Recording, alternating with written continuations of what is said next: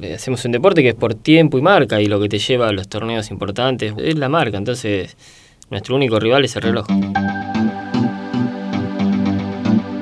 En el primer episodio de Trote Gentil charlamos con Mariano Mastromarino. Hola a todos, bienvenidos a Trote Gentil, este podcast que se trata un poco de hablar de running sin hablar tanto de correr, sino todo lo que tiene que ver con la vida que rodea a este hermoso deporte que tanto nos apasiona. En este episodio inicial, debut, estreno, lo tenemos al único e irrepetible Mariano Mastromarino. Irrepetible porque sonó como por suerte irrepetible. claro, por suerte, imagínate dos. No, no, por favor. ¿Cómo andás, Colo? Bien, muy bien, muy bien. Eh, bienvenido a nuestra casa. Esto es un poco lo que hacemos siempre, hablar de la vida, que toque esto de correr, pero no necesariamente eh, detenernos en, tiempos parciales y ritmos de carrera, sino la, parte, el off. Sí, sí, ya para eso están los, entrenamientos, para, parciales, para, todo eso y para hablar de, carreras y, de tiempo lo tengo a Leo, así que tranquilo. Eh, un poco eso es bastante interesante, vos sos bien futbolero, y no hay forma de ver una fecha de Diamond League o un maratón antes de ver eh, Defensa y Justicia a la Ferrere por Copa Argentina, repetido de 1996. Sí, sí, obviamente. Prefiero mirar cualquier otro deporte, sobre todo el fútbol, antes de atletismo. La verdad que eh, el atletismo lo practico, me encanta hacerlo, pero no, no disfruto verlo por la televisión. No, no, no. Prefiero, no sé, miro fútbol, también miro básquet, también miro si hay un partido de handball, lo que sea. Eh, el deporte que menos miro es atletismo, eso es verdad. Y nunca esto de analizar rivales es algo que poco te importa. No, el único rival que tenemos nosotros es el reloj. Ya está, después, eh, si vos haces una buena carrera, eh, lo, que, lo que importa es eso, que vos hagas una buena carrera, que termines, que hagas los objetivos que cumpliste con el tiempo y después ya eh, eh, ya es relativo quién, quién, te gana, quién no. Ya llega un momento, porque yo siempre digo, nosotros corremos para, eh, hacemos un deporte que es por tiempo y marca y lo que te lleva a los torneos importantes o a los campeonatos sudamericanos o campeonatos iberoamericanos o panamericanos, es la marca, entonces nuestro único rival es el reloj. Bueno, acaba de suceder la media maratón de Buenos Aires. Es una carrera que te anotaste, ¿cuánto? ¿Dos minutos antes de largar? sí, el día anterior en la Expo. Eh, nada, tenía que entrenar porque estoy preparando el maratón de Buenos Aires, así que el día anterior en la Expo, justo me lo crucé a uno de los organizadores, le dije si, me daban un número para poder hacerla adentro del circuito y no tener problemas, y, sí, me anotaron en ese momento. Y por más de que largaste con un número y con chip, ¿cómo, cómo es para vos eso de correr sin competir? Porque volvemos a esto para vos, más allá de, que lo disfrutás, eh, no deja de ser un laburo. No, no, obviamente, salí a disfrutarla, hacerla a un ritmo. Salí con, con Sebastián, un chico con el que entrenamos martes y jueves, que hacemos las pasadas juntos, eh, en el mismo horario. Entonces, él quería venir a correr abajo de 2 horas 13 y, lo vi justo antes de la largada. Le digo, bueno, salgo con vos, te llevo. Una hora 13. Una hora 13, estoy con el chip del maratón ya.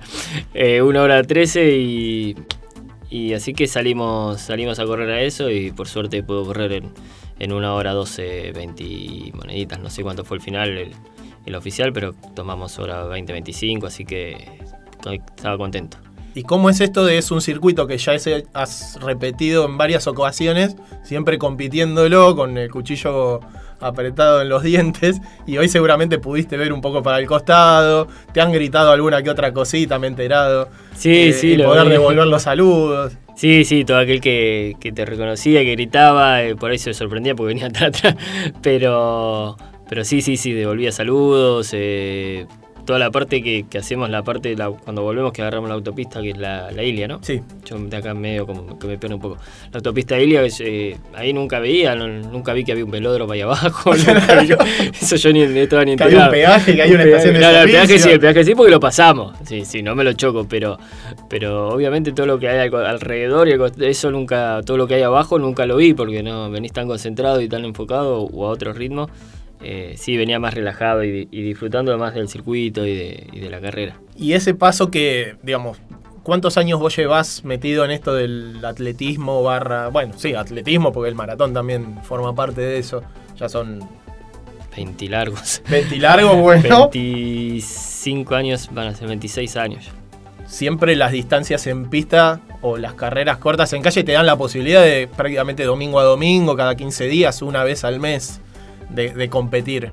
Y te va mal, tenés esa revancha. ¿Cómo es esto de entrar en esta fase maratón hace ya unos cuantos años y saber que las carreras al año las contás con los dedos de una mano? Sí, me acostumbré a, me acostumbré a eso. Antes, antes cuando hacíamos pista corríamos mucho más seguido, corríamos por ahí todos los fines de semana, había momentos en los que estábamos en competencia, de competir fines de semana, o cuando agarrábamos lo que era eh, los, los, meetings sudamericanos, era competir sábado, miércoles, sábado, miércoles. Eh, entonces ahora es como mucho más relajado, obviamente estamos todo el año entrenando, pero las carreras son, son muy pocas. Y, la mayoría o las, las que realmente nos enfocamos son tres o cuatro dos maratones, dos media maratones para correrla bien y el resto es, bueno, vamos a correrla, pero no bajamos las cargas porque estamos preparando otra cosa. Entonces eh, me, acostumbré a eso y ahora me siento más cómodo haciendo eso, yendo los domingos a la Laguna de los Padres a hacer los fondos. Para mí los domingos son esos. Eh, lo común ahora es eso, el sábado hacer un doble turno cuando toca o, un solo turno dependiendo la, la época del año y el domingo el fondo. ¿Y el Mariano de los 20 cortos?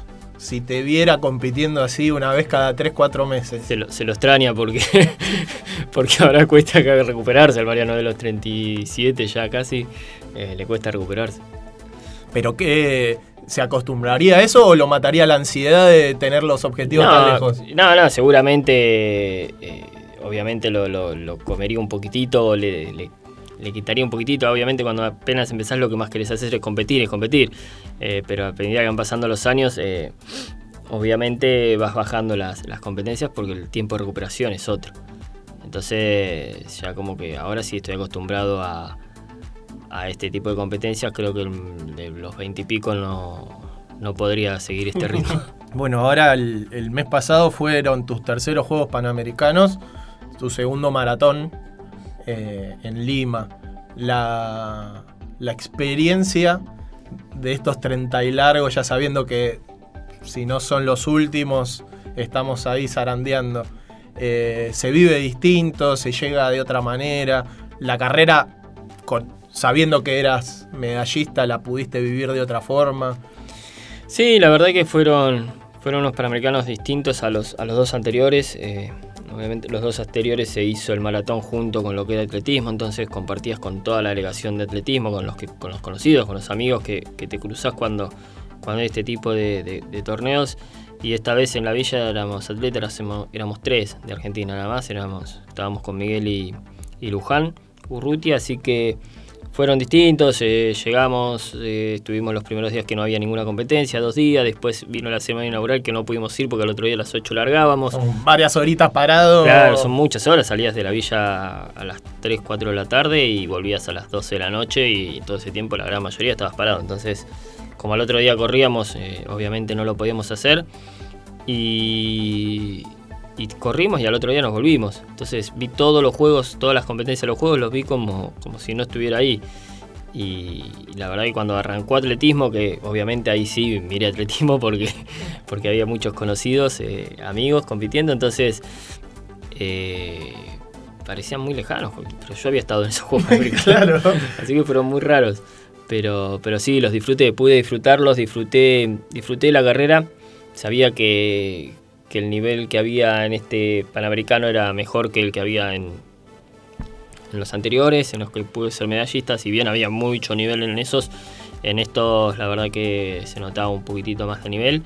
Y, nosotros pensamos que con el circuito y el clima se iba a dar una carrera muy parecida y la verdad que no, se dio una carrera muy rápida, todos corrieron muy bien y, bueno, llegando ya, ya pasando más, un poquitito más de la mitad, kilómetro 30, cuando había que, que apurar un poquitito, eh, veía que estaba muy lejos o se apuraba por ahí podía ganar uno o dos puestos más y, la verdad que, decidí disfrutarlo. Porque aparte fue un maratón donde la gente de Lima y los que venían de afuera, que estaban viendo el maratón, eh, la verdad había mucha gente, en un maratón muy lindo para correrlo, para disfrutarlo con, el público que había, la verdad que fue, fue hermoso. no te comió tanto el coco el circuito, sino que disfrutaste esto de ida y vuelta y, y la cercanía de la gente. Sí, sí, disfruté, disfruté mucho las últimas, dábamos dos vueltas, cuatro vueltas en realidad al final de, 6 kilómetros y las dos últimas eh, donde tenía que apretar un poquitito y donde sabes que exigís mucho más el cuerpo, ahí decidí mantener el ritmo que llevaba, que sabía que iba a llegar bien, que iba a llegar cómodo y, empezar a disfrutar de la carrera, del público, de todo lo que había alrededor y la verdad que fue muy lindo. Bueno, te, tuviste tu debut, un muy mal debut maratoniano. A los pocos, al poco tiempo empezaron a salir las cosas bien. Ganas Buenos Aires, eh, ganas la medalla en, en, Toronto, vas a un juego olímpico. ¿Vos creés que pusiste la vara muy alto? Llamémosle. No, vamos a hacer una comparación odiosa. Eh, la generación dorada puso la vara muy alta, entonces la gente sí. hoy le está pidiendo a unos pibes que juegan muy bien, pero no son eso, que rindan de la misma manera. Vos en, no, no vos en, persona, pero notás como que el mundillo te está pidiendo, y bueno, el Colo ya de por sí ir un panamericano es un mérito. Eh, ¿Qué pasó? Si él siempre sale adelante, siempre está ahí adelante, siempre está por la medalla, ¿lo, lo notaste? ¿Pasa sin cuidado? No, no, no noté, no, la gente con lo, toda la gente que me ha escrito, en su gran mayoría, eh, fue buena, buena onda, eh, felicitándome y sabiendo del esfuerzo que hicimos para, para, poder ir ahí, para poder llegar al Panamericano. No, no fue fácil llegar al Panamericano y nosotros con el solo hecho de estar en el Panamericano ya habíamos, ya sentíamos que habíamos ganado. Entonces, no, la verdad que la gente, la gente va conmigo, por lo menos no, no he tenido ese, esas críticas y esas cosas, la verdad que. No, no, de, no de un lugar de críticas, no, pero no, sí como pero uno sí, espera. que esperan. La... No, no, pero la verdad que, que muy bien. No, no, bárbaro, la verdad que estoy estoy agradecido a, a, toda la gente. Aparte, la gente misma fue la que me ayudó a llegar a conseguir la marca, entonces eh, siempre agradecido a la gente. Más allá de, de, ser atleta y de esto de a veces se puede viajar afuera o se puede ir a Cachi, a veces no. Eh, ¿Qué tiene de bueno en esta preparación este año que está bastante difícil la mano de haber hecho todas las preparaciones en casa, tu próximo eh, el desafío que es Maratón de Buenos Aires, también prepararlo en Mar del Plata, comer casero, tener a tu hija al lado, acostarla, despertarla todos los días, que mm, eso de, como la parte hogareña de ser hombre de, familia, de Family Guy, que, que, eso te da algún tipo de beneficio más allá de perder lo lindo de estar concentrando o, la ventaja de, estar afuera compitiendo a, niveles altos? Sí, te, obviamente, todo, todo tiene su parte linda y, su parte por ahí que, cuesta un poquitito más. Yo siempre me cuesta mucho estar en Mar del Plata y, y, me gustaba ir a Cachi porque era el momento en el cual yo me, me, relajaba un poquitito, descansaba un poco más, me alimentaba mejor, que creo que era lo que, lo que más provecho le sacábamos a ese tipo de concentración, más allá de estar a 2.300 metros de altura y el circuito y las, eh, los lugares por los que corríamos. Eh, y acá en Mar del Plata cuesta un poquitito más, esa por ahí la parte más negativa de quedarnos. Eh, pero bueno, ahora vienen tres semanas en las cuales nos tenemos que enfocar en, en eso, en los cuidados y, y, en hacer bien los entrenamientos. Eh, decidimos preparar Buenos Aires en, en, Mar del Plata también por un tema de cansancio, porque veníamos de correr un maratón hace muy poco, y ir a correr a la altura con mucha subida, muchas bajadas, por ahí puede ser hasta perjudicial por, por el hecho de, de, de capaz que llegar muy cansado el maratón. Así que, que esta una preparación muy distinta a, la, a, todas las demás, más allá de que porque la hago a par de plata. Eh, porque es una preparación que estoy haciendo con un maratón que hace menos de un mes que lo corrí. Entonces, eh, obviamente, cuando, cuando voy a la pista a hacer los trabajos fuertes, los trabajos específicos, se siente ese, ese cansancio. Es una ventana de ocho semanas, si no me equivoco, entre una y siete otra. Semanas. Siete semanas. Siete semanas, había. Es muy poco tiempo entre, una, entre un maratón y el otro no, no estoy acostumbrado ni tampoco sé cómo voy a, a reaccionar o cómo va a reaccionar mi cuerpo en, en, el kilómetro 30 del maratón de Buenos Aires.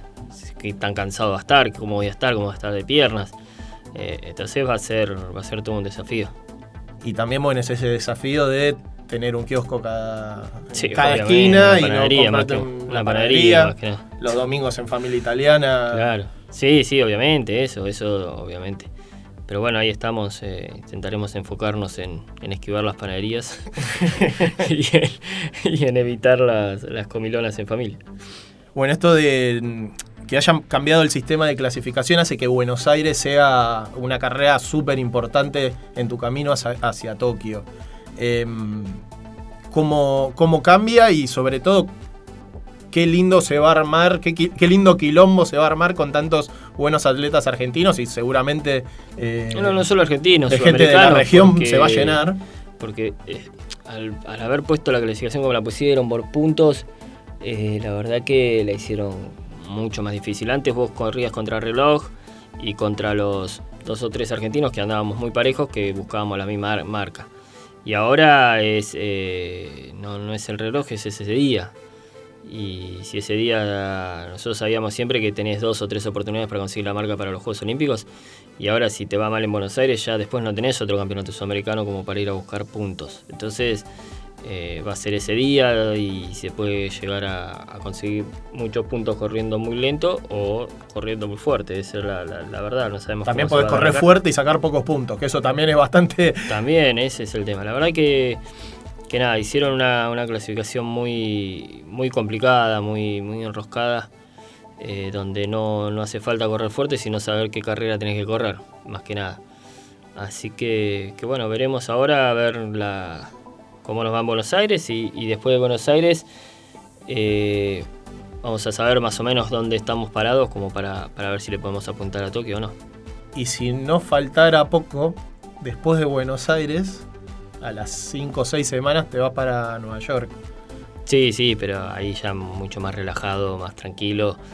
Eh, obviamente. Te verán en alguna pastelería del Soho. Sí, obviamente. Olvídate.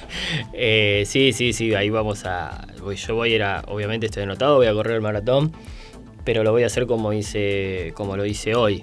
Disfrutando el circuito, disfrutando de, la gente y disfrutando de, de todo lo, lindo que tiene ese maratón. La verdad, lo fui a correr un año y, lo fui, lo corrí bien, lo corrí fuerte y, por ahí no lo disfrutás o no te das ni cuenta por los lugares en los que pasas. Así que este año voy a ir a, voy a, ir a eso, a hacerlo tranquilo, como un trote, para, poder ver bien el circuito y eso y acompañar a, mi señora que va a correr. Sobre todo eso, ¿no? Porque pasa a ser como ah, un desafío. tampoco, tampoco la voy a acompañar porque cuando la acompaño, viste, si la llevo muy fuerte eh, van saliendo los trapitos al sol, veo sangre en el agua. Me interesa mucho esto, Mariana. Te mandamos un beso enorme.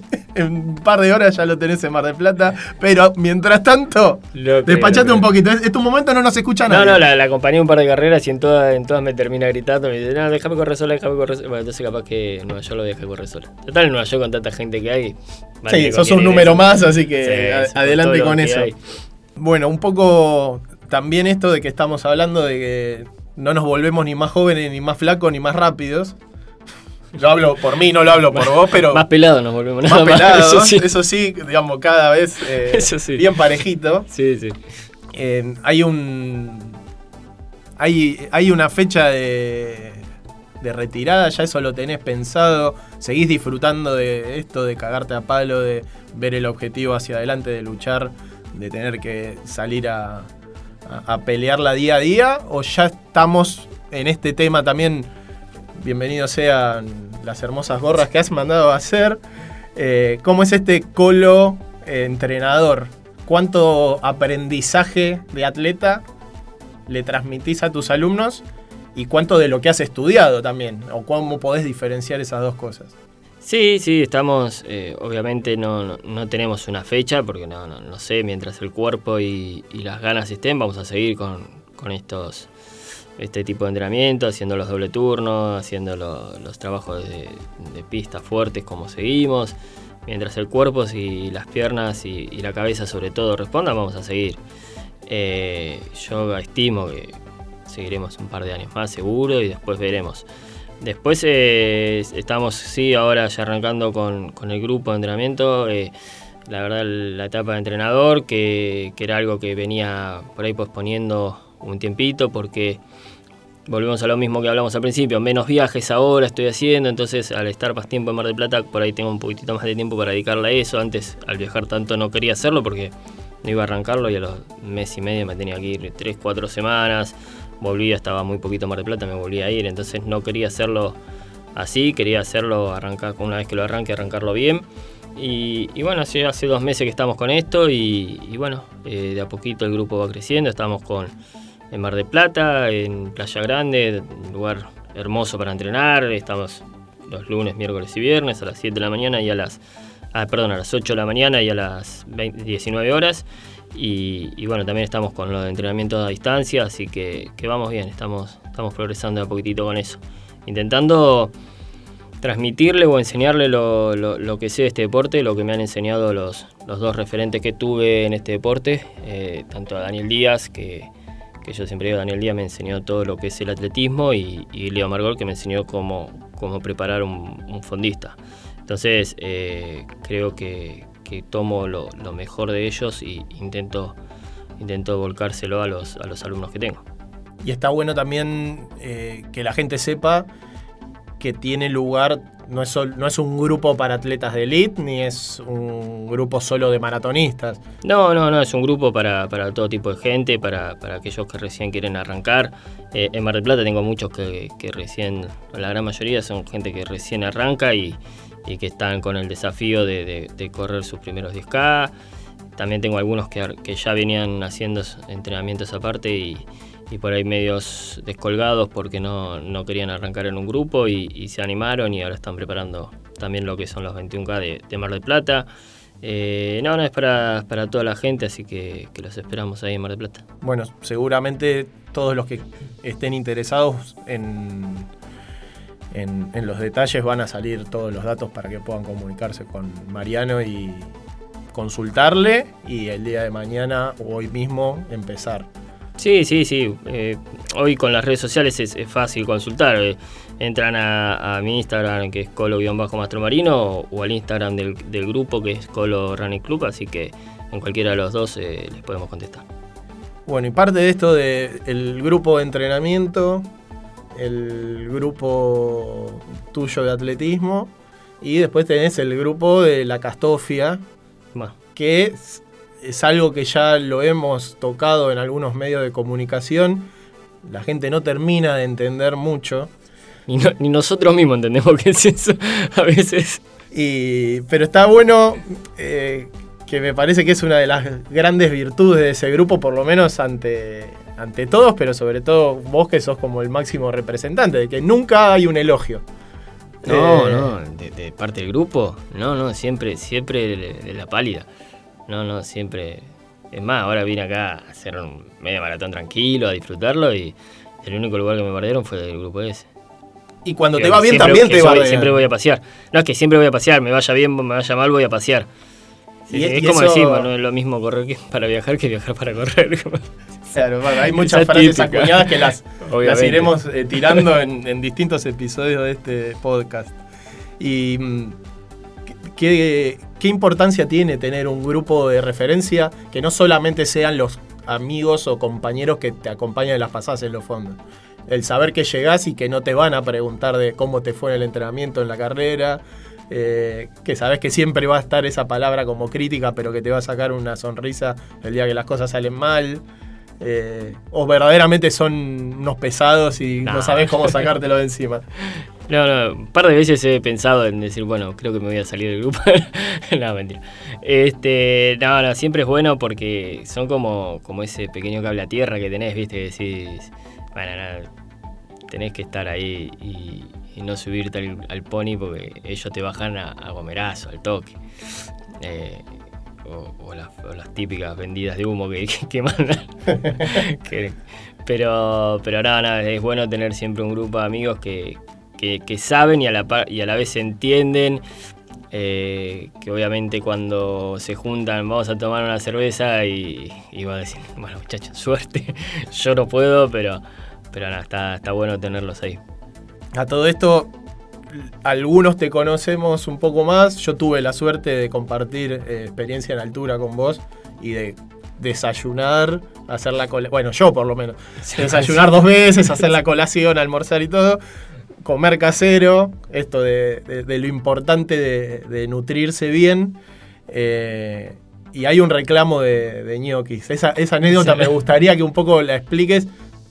Son famosos los, ñoquis del Colo del 29 y siempre hay un reclamo hacia eso. Sí, sí. ¿Cómo sí, vos habilitaste ese reclamo? Sí, sí, obviamente arrancamos con.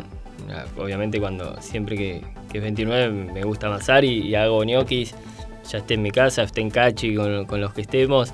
eh, y, y bueno, me- del, del grupo de los gastafias me empezaron a reclamar los ñoquis, le dije que sí, se los voy a hacer el 29 de febrero. Y ya están mandando las placas tipo TN, fal- eh, tipo crónica. Da la casualidad que de 2020 es año Claro. bisiesto. eh. Ahí te, no- ahí no te abrocharon. Ahí me abrocharon, no creo. O sea, capaz que justo ese 29 algo me pasa y no los puedo hacer, pero, pero vienen, vienen las placas tipo crónica muy seguido con cuántos días faltan para los ñoquis del 29. Y, y un poco hablando esto de la nutrición, más allá de, de- de saber de, de tus gustos por los dulces, sobre todo, eh, a mí lo que más me llamó la atención es que no tienen una receta mágica hiper científica, digamos.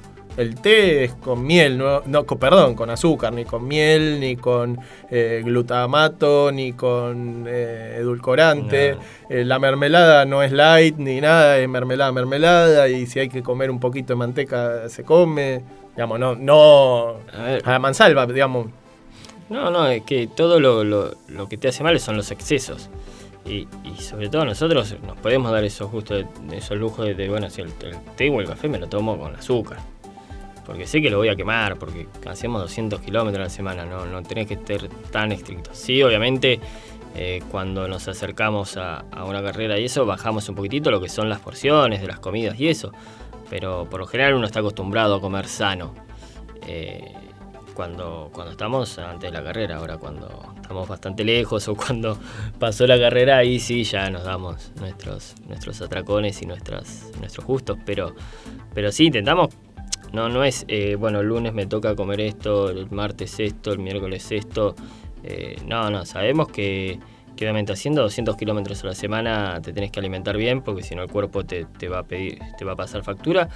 Y, y bueno, obviamente nos damos eh, nuestros gustos, pero obviamente siempre cuidándonos. Obviamente no comemos pan, no comemos frituras, no comemos las cosas comunes, lo normal.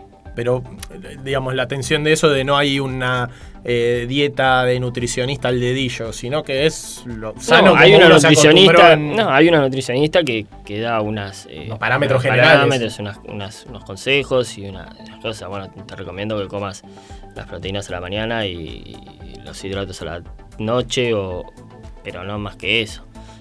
No, pero lo, lo básico de un nutricionista, se- seguir un plan de, de vida eh, saludable, dicho, pero no es a lo que voy que no hay, no hay ninguna ciencia detrás No, no. o, o de dónde le saco, de dónde le pongo, sino que es... No, no, y después, no. bueno, la balanza que ahí sí te, te faja. Un par de Sí, veces obvia- al año. obviamente, obviamente. Obviamente, está bueno siempre- porque la gente cree que eh, ustedes todos los días se levantan con fresco como una lechuga, No, salen, no. corren. No, no hace mucho que no me levanto fresco como una lechuga. Este, no, no, obviamente. Yo siempre mantengo un peso eh, base que son 57, 58 kilos. A veces me voy a 59. Pero siempre cuando estamos a dos meses de la carrera. Dos meses previo a la carrera empiezas a bajar.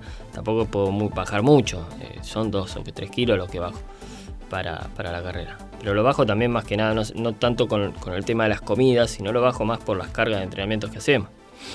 Eso está ahí el, el detalle. El detalle está en que venimos cuando estamos en 57, 58 barra 59, estamos con 140, 150 kilómetros a la semana.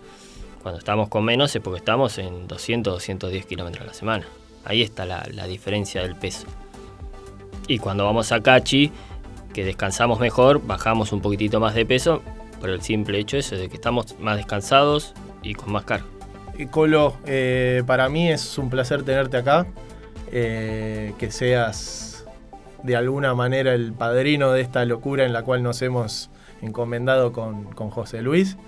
Y esperemos tenerte pronto, hacerte el seguimiento como siempre de las carreras y hablar un poco de este tipo de cosas que rompen un poco el esquema de, de estar tan encerrados en el GPS, en si la zapatilla tiene la placa de carbono y hablar un poco de la vida.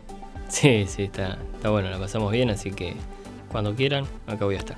Bueno, eh, chicas y chicos, runners y maratonistas Y, y no runners. y no runners, Y futuros runners. Y así seguíamos hablando todos. les agradezco mucho que estén ahí. Mi nombre es Juan Pablo Calviño. Este ha sido el episodio 1 de Trote Gentil, este podcast que habla de running. Nos vemos en una próxima edición. Chao.